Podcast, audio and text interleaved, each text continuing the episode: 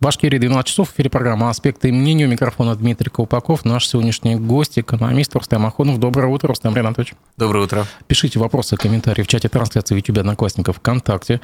Для желающих помочь аспектам в описании к трансляции есть ссылка на сервис Boosty. Делитесь э, трансляцией, ставьте лайки. Лайки – это топливо YouTube.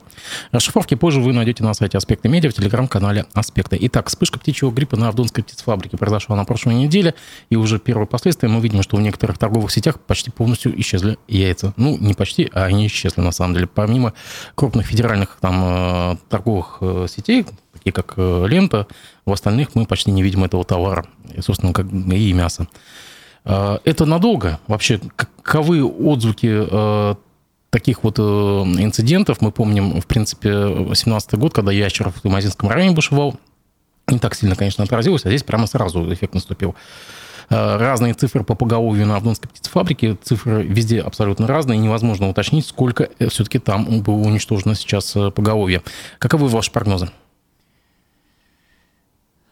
Ну, несколько слов о, о статистике.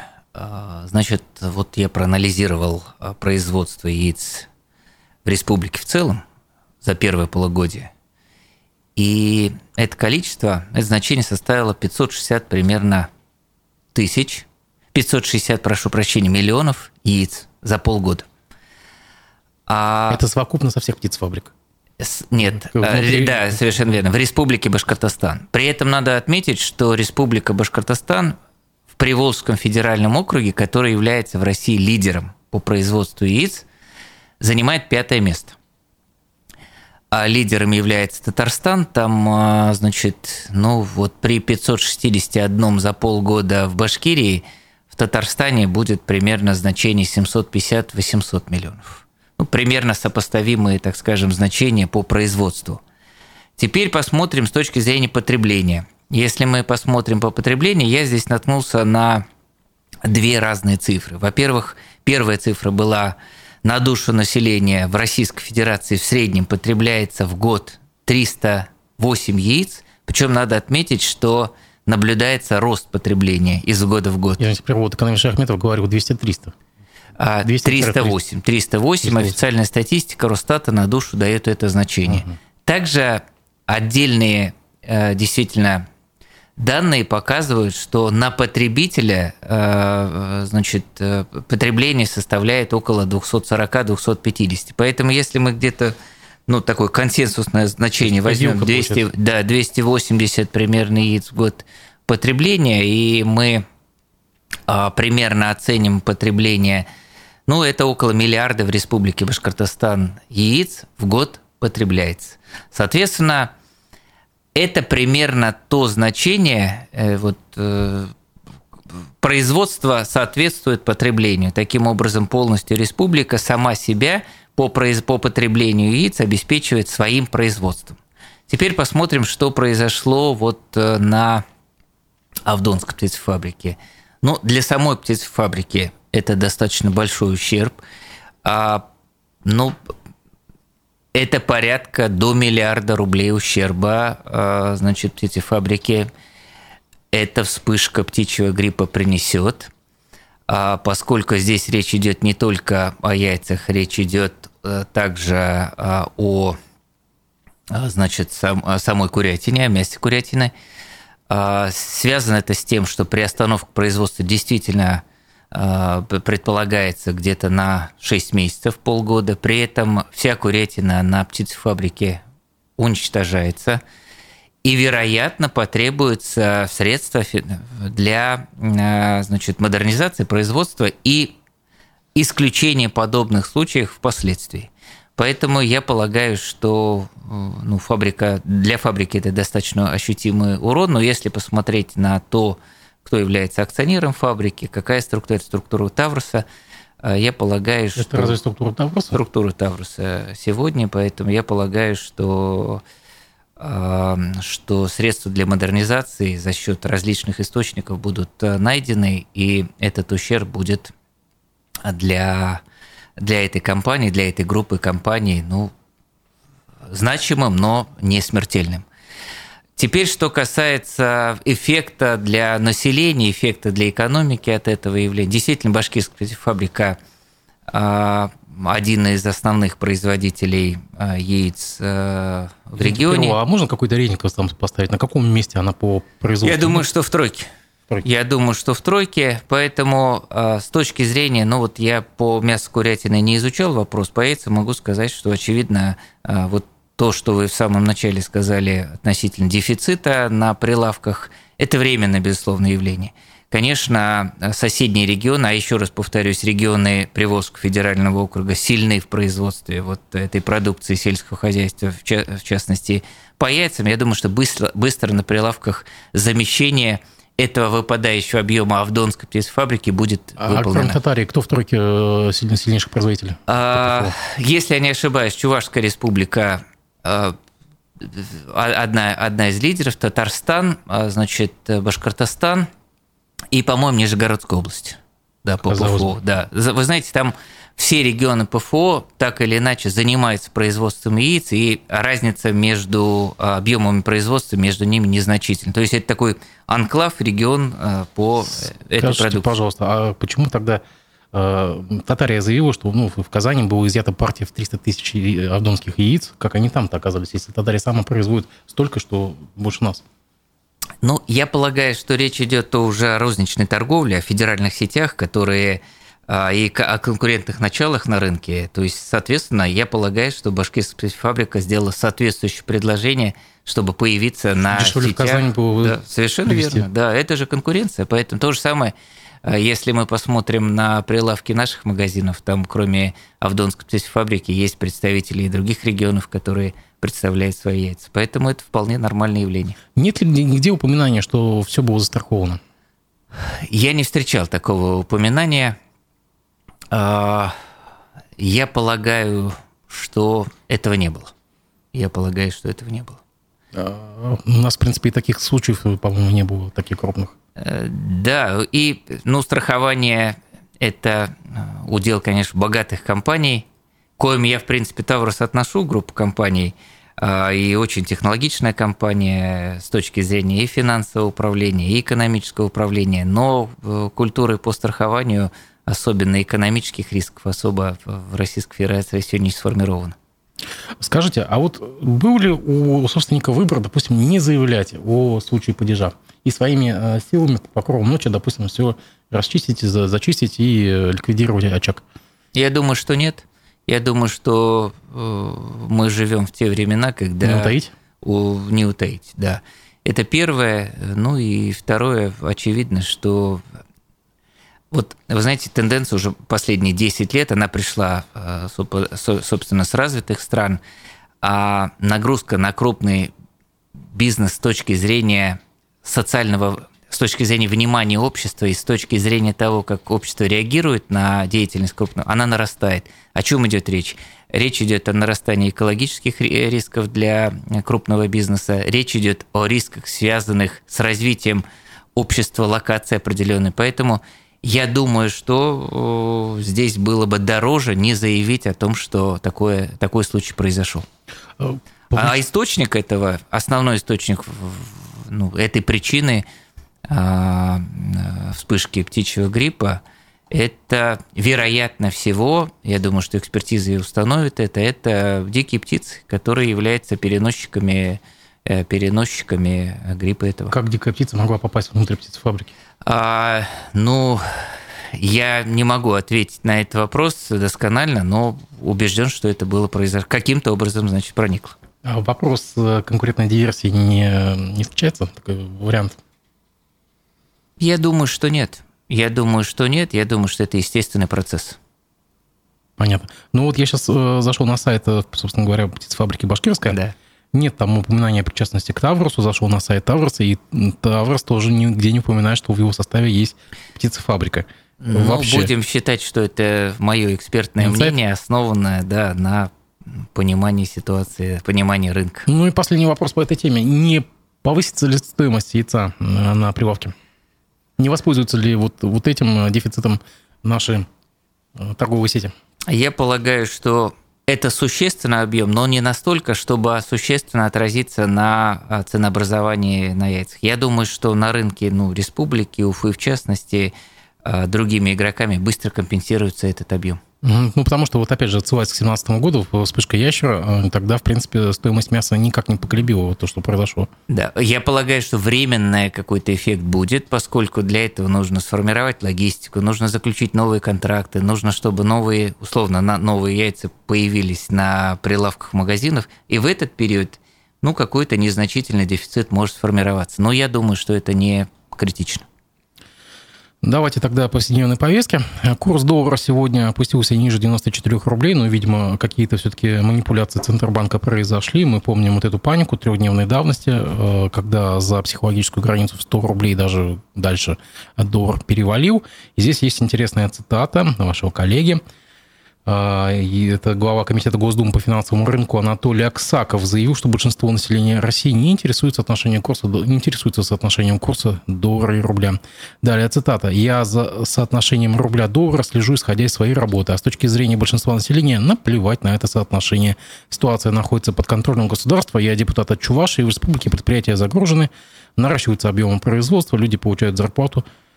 Республика живет полноценной жизнью, и в лицах улыбки нет никакого стресса, что курс доллара приблизился к 100 рублям. Вы разделяете оптимизм Аксакова? И что людям, в принципе, наплевать на, на валюту?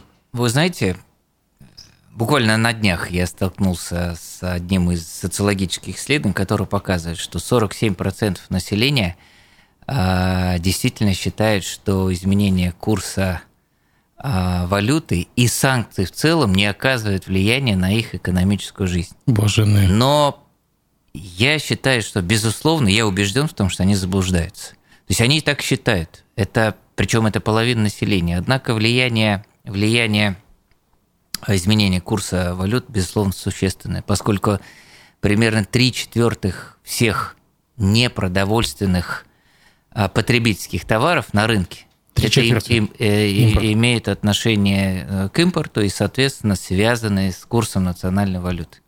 Это вот прямой ответ, что это сказывается на инфляционных процессах, на повышении стоимости импортных товаров. Это вот минимально с точки зрения населения. Масса эффектов, о которых я сейчас могу рассказать для бизнеса, и ключевой из них – это то, что с точки зрения инвестиций, с точки зрения модернизации оборудования, к сожалению, мы здесь тоже зависимы от импорта, даже уже китайского. И если это так, а это так, то э, стоимость инвестиций тоже возрастает, соответственно, э, это ухудшает положение наших э, предприятий. Это вот второе, что лежит на поверхности. Третье, в принципе, и бюджет вот на начальном этапе, а, когда курс ну, не достигал там, 100 рублей, там, этой психологической отметки, то я об этом заявлял и был в этом убежден, и продолжаю так считать, что бюджет только выиграет, поскольку... Он получит много рублей просто. Да. Целый вагон. Кстати, вот такие расчеты есть, что а, например, ну, кто главный бенефициар от а, ослабления курса национальной валюты? Это наши экспортеры, металлурги и нефтяники. И вот, допустим, на 10% а, изменения ослабления курса рубля по отношению к доллару приводит к тому, что их а, прибыль увеличивается примерно на 15-20%. Ну, сопоставимо это с нефтяниками. То есть они прямые бенефициары, но до поры до времени. А поскольку если речь идет о инвестициях в модернизацию, то импортная продукция становится для инвестиций дороже, соответственно, они могут получать обратный эффект. А теперь с точки зрения бюджета. Бюджет, безусловно, выигрывал.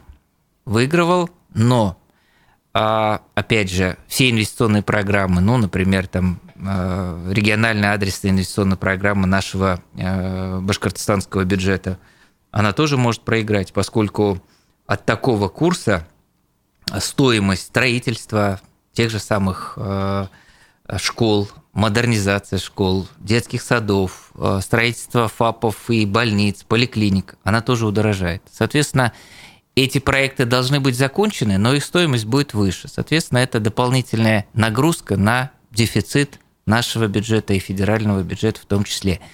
И я полагаю, что вот то, э, вот буквально на днях совещание, которое было на самом высоком уровне, а, проводилось относительно курса национальной валюты, эти опасения сейчас понимают все, что и с точки зрения дальнейшего доверия к рублю, психологическая отметка 100 – это, это очень серьезная отметка, и с точки зрения обслуживания внешнего долга, который еще сохраняется э, в России, э, ну, корпоративный долг, это большое бремя, высокое бремя. И с точки зрения дефицита бюджета, и, повторюсь, с точки зрения модернизации самой экономики, низкий курс национальной валюты – это отрицательная это отрицательный эффект.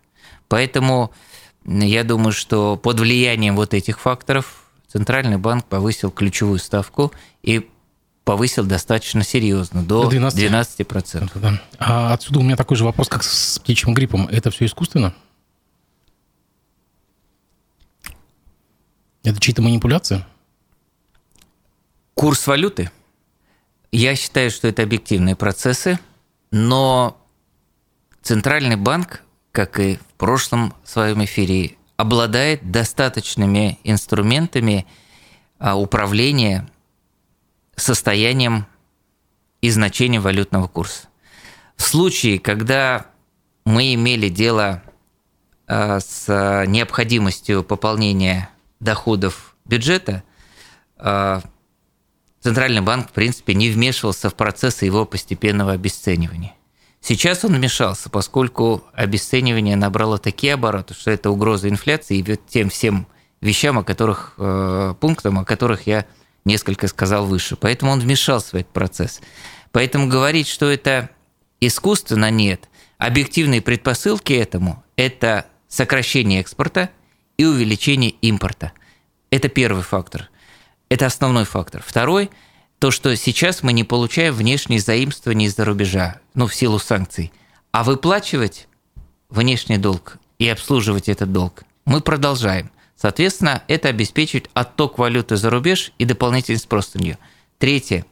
Не действовал, ну, в свободном плавании а, находился механизм обязательной валютной выручки, его не было а, экспортерами. Экспортеры выбирали, не доверяли рублю, получается, и э, выводили средства за пределы и держали их там в твердых валютах, так скажем. Это третий фактор. Плюс а, все-таки недоверие к рублю, которое сформировалось, дальнейшее инфляционное ожидание, вот это все факторы, которые сильно давили на рубль. И если бы не сегодняшнее решение, ну, условно сегодняшнее, по повышению ключевой ставки – то я думаю, что процесс мог бы быть там необратимый. Мне, как глубинному населению, нужно чем-то беспокоиться? Конечно. Вот я, я Конечно. Вот, допустим, как Аксаков, э, как бы должен улыбаться дальше ходить? Конечно. Конечно, беспокойство есть. Конечно, беспокойство есть, поскольку это, еще раз говорю, три четвертых э, непродовольственных потребительских товаров. Если вы идете в магазин и хотите какую-то технику приобрести, то она будет дороже. Если вы хотите и долго предполагали покупку там по приобретению автомобиля, они львиная Нет, доля ну, посмотрите, доллар упал на 94 рубля. Как бы, ну, уже должно дешеветь тогда, получается. А, я думаю, что это первый психологический эффект в ожидании того, что Центральный банк... Ну, Центральный банк показал, что он управляет ситуацией. Первое. Второе, что рычаги административные, которые он пока не хочет применять, у него есть. Это обязатель, механизм обязательной валютной продажи валютной выручки экспортерами. Кстати, а, ну, есть такое экспертное мнение, что все-таки э, условно а, экспертные консультации с экспортерами были проведены, и было им рекомендовано валютную выручку продавать. То есть это не было э, сделано в качестве э, в указном порядке, но рекомендовано и попросили их это делать. Это, это тоже отразится, безусловно, на сбалансированности курса национальной валюты. Санкции и СВО, э, ну или, или СВО и как э, вытекающие санкции, они как-то влияют на колебания валюты? Вы знаете, в экономике все абсолютно взаимосвязано. А, ну, прямой эффект, прямой эффект, э, значит, если, если говорить о СВО, то он отразился на, в том числе, трудодефицитности рынка труда, это первое. Второе, он отразился на том, что поменяла структуру экспортных, э, импортных отношений, это отразилось в конечном счете на инфляции. Эффект здесь безусловно. Кстати, сейчас э, ну, западные СМИ главным образом, ну, понятно, что с определенной там ангажированностью, они утверждают то, что вот на протяжении а вот всего этого более годового периода введения санкций в отношении к России в зарубежных СМИ – встает вопрос, а действенны ли санкции в отношении России? Этот диалог продолжается в экспертном а, а, сообществе. А вы знаете, есть полярные мнения. Ну, превалировало до сегодняшнего момента значит, мнение, что санкции не столь существенны, они не столь эффектны, не столь эффективны с точки зрения их мер. Более того, много западных компаний ушло с рынка и теряет свою выручку. И сейчас, вот, например, на днях, может быть, вы слышали, компания Duracell, производитель батареек, ушла из России, но открывает производство в Китае по другим брендам для того, чтобы дальше продолжать не терять рынок российский, но по другим брендам поставлять китайскую уже условно Таких примеров много, на самом деле. Да. А, таким образом, потери там э, для Запада тоже достаточно существенны. И диалог продолжающийся, и вот а, изменение курса национальной валюты, обесценение его ну, девальвация, можно так назвать, до 100 рублей, а, это послужило дополнительным триггером для дальнейшего обсуждения. Вот э, в одном из последних э, статей, в одном из журналов западных было следующее. А все-таки санкции оказываются эффективными. Понимаете? Поэтому а, я часто говорю, что вот оценка сегодняшних действий э, экономических властей будет известно экономическим историкам будущего. Мы, время покажет, насколько все это было эффективно. Но очевидно следующее, что, безусловно, влияние есть, оно сказывается на инфляционных процессах, это первое. Население от этого теряет, это, э, это очевидно. Второе, э, значит, вероятно, нас ожидает сложности в технологическом плане для дальнейшего наращивания технологической продукции. Это, это второе. Но с точки зрения, это были самые, наверное, ключевые отрицательные моменты. Теперь с точки зрения плюсов, они, очевидно, тоже есть. Мы э, получили очень серьезную основу для того, чтобы э, нарастить свое производство – а, на основе в том числе импортозамещения, это первое. У нас появились новые партнеры, это второе. Третье, а, ну, по сути, все те западные компании, которые на рынке существовали, не так или иначе перешли а, российским собственникам, и это, это та база, которая может использоваться для уже своего производства. Поэтому, если поставить на чашу весов, то я думаю, я искренне надеюсь, я позитивно смотрю на это, что будет больше плюсов, и мы э, достойно в экономическом плане из этой ситуации выйдем. И данные 2022 года а, показывают, и 2023, то есть полугодие, что экономическое развитие демонстрирует экономический рост. Ну, при всех этих негативных моментах инфляционных, которыми, которые мы все же имеем. Вот э, я слышал вот часть вот этой дискуссии, то, что как бы все заводы остались в руках российского менеджмента, но в любом случае, где через год-полтора находить э, запчасти, расходники для этих же производственных линий, э, многие они из них производятся в Евросоюзе или в, в США, и как бы тут тоже есть еще такой вопрос. Ладно, хорошо, на ваш взгляд, где потолок? 110, 120, 130? Ваш прогноз. Безусловно, все зависит сегодня от действий Центрального банка и в целом Министерства финансов, Министерства экономического развития, ну и правительства Российской Федерации. Я полагаю, что тут есть еще политический, безусловно, момент. Это предстоящие э, сентябрьские выборы во многих регионах Российской Федерации, мартовские выборы э, президента страны. Я полагаю, что психологическая отметка 100 рублей не будет э, пройдена то есть рубль будет колебаться в диапазоне до 100 рублей. Но любые прогнозы в это турбулентное, в это нестабильное, неопределенное в экономическом плане время с точки зрения партнерства с другими странами, с точки зрения экспорта и импорта делать очень сложно. Поэтому вот давайте посмотрим, какой, какой был диапазон после, э, после начала специальной военной операции, изменения курса.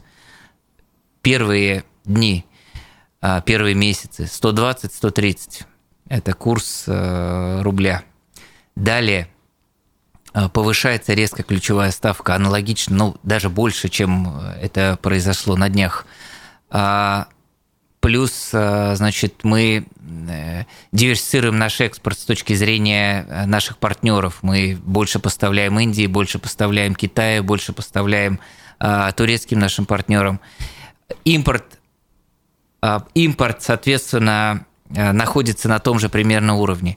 Курс стабилизируется. Он крепнет, рубль крепнет до 50 рублей.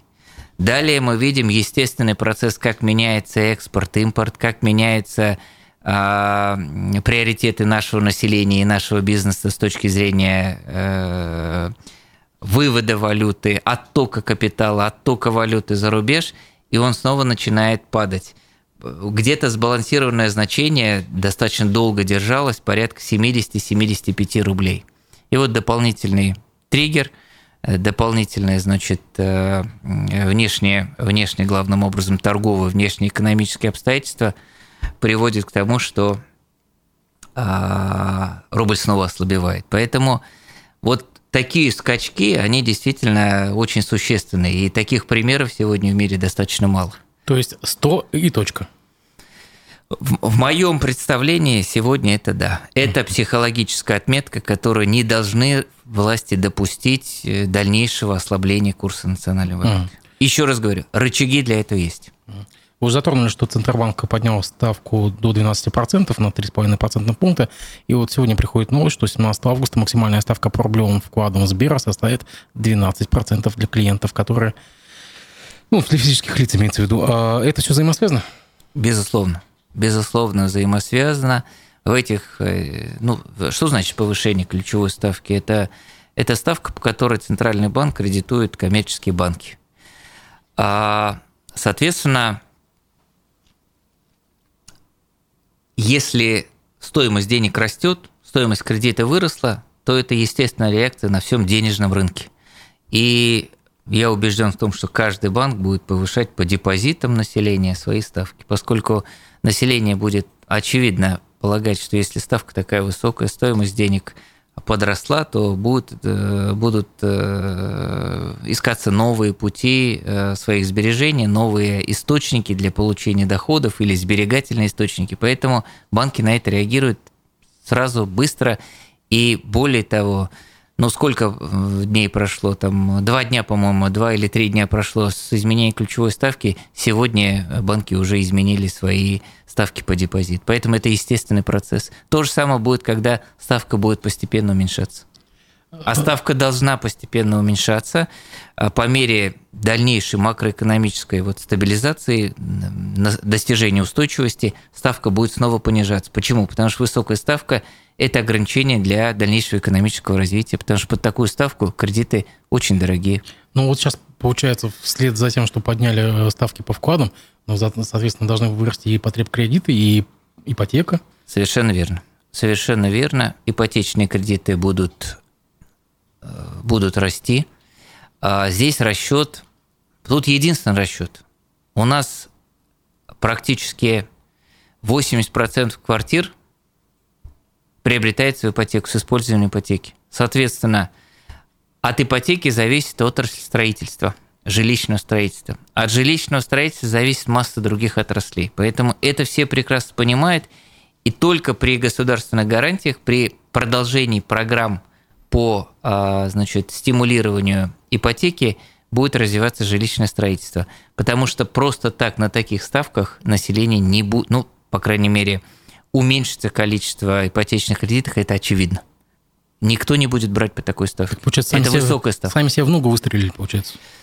Это была неизбежная мера, поскольку эффект от дальнейшей девальвации рубля, он, а, он был бы, наверное, гораздо хуже, чем вот сегодняшняя мера. То есть одно лечим, другое калечим. Ну да, это экономика. Андрей Назаров, премьер-министр Башкирии, сейчас находится в Казахстане. Две недели назад э, он сообщил о пересмотре некоторых бизнес-проектов с Казахстаном из-за санкций. Прямая речь. К сожалению, ряд намеченных планов нуждается в перезагрузке. Из-за введенных против России санкций пришлось некоторые проекты приостановить. Мы основательно переработали дорожную карту сотрудничества, подписанную два года назад, адаптировали ее под текущие задачи. По согласованию с казахской стороной решили заключить соглашение напрямую с регионами страны, сказал Назаров. Э, что здесь не так? Во-первых, нам всегда говорили, что санкции нам на пользу, вроде как бы, и нам, регион, регионалам-то, в принципе, это не угрожает никак. А здесь, смотрите, какие-то обходные пути и маневры. Вот уже напрямую с регионами Казахстана будем заключать договоры какие-то. Зачем это потребовалось все?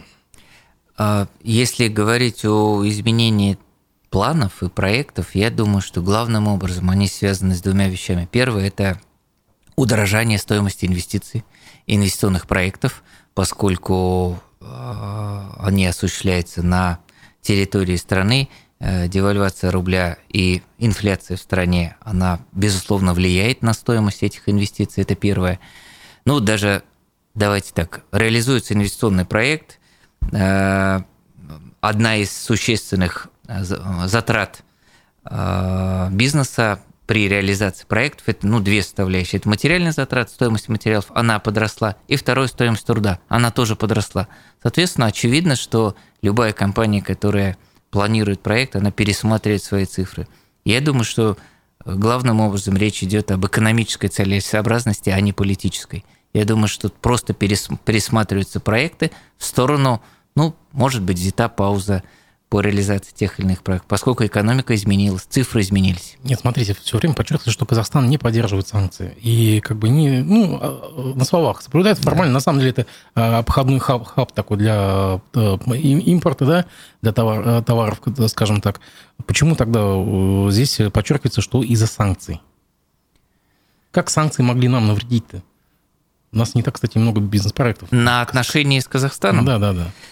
Могут. Ну, во-первых, я полагаю, что Казахстан стал ключевым нашим партнером, это надо признать. Это второй, по-моему, партнер, торговый партнер а, для Республики Башкортостан, поэтому очевидно, что э, объем торговли, несмотря на вот заявленный отказ и пересмотр некоторых проектов, объем торговли растет.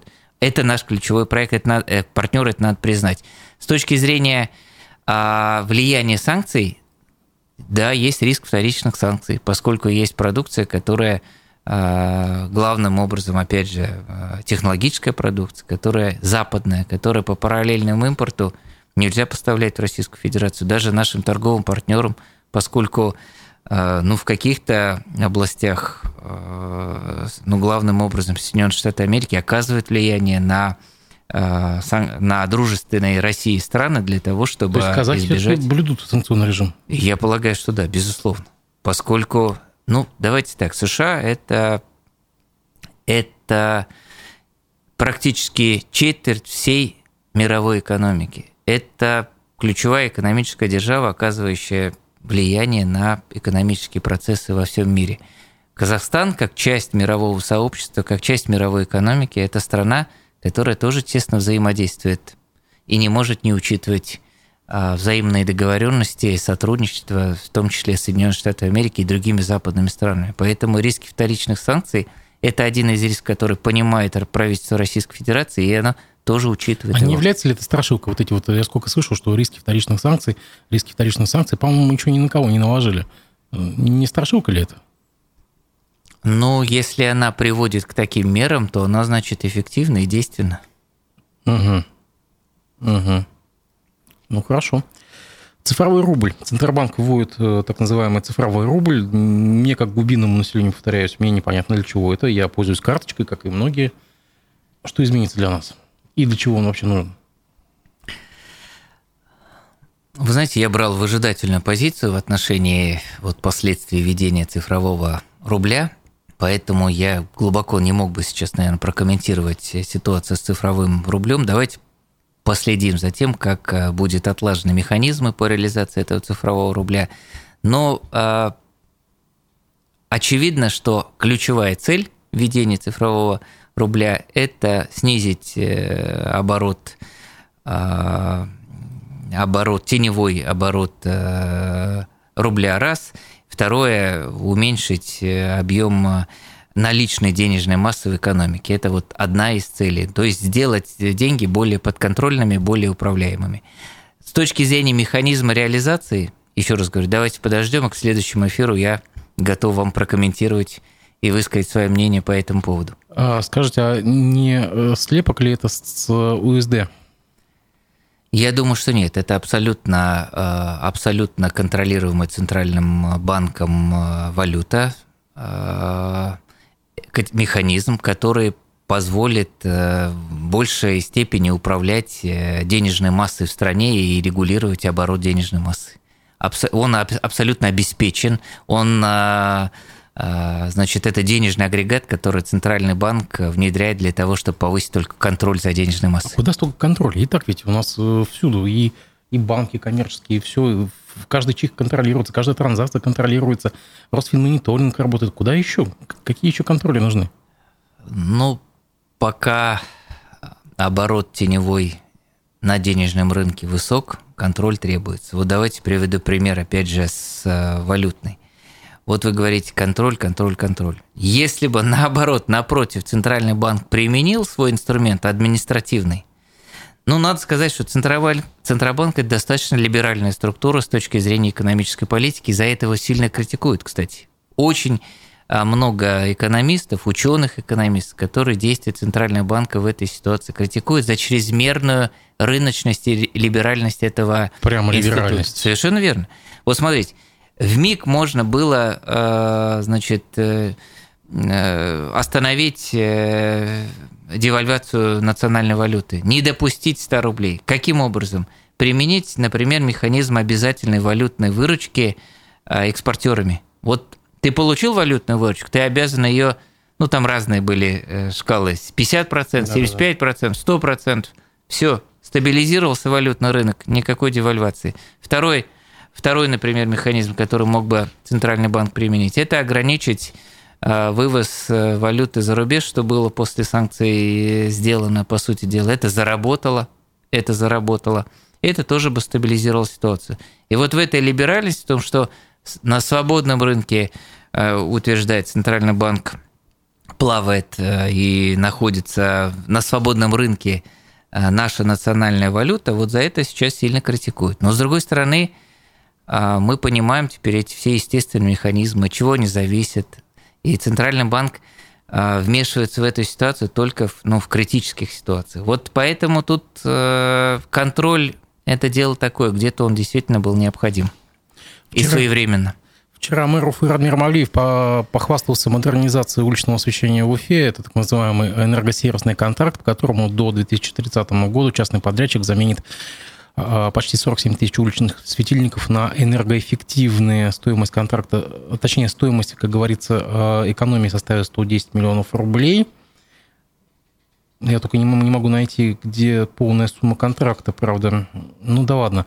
А, несколько специалистов, несколько наблюдателей уже подвергли критике этот энергосервисный контракт. Дело в том, что тратим деньги мы по времени, растянуто на нас там до 30 года, меняет подрядчик сейчас, а потом мы будем платить с переплатой. То есть нам это даже и не выгодно. Вот эти вот механизмы, насколько они выгодны и невыгодны городскому хозяйству.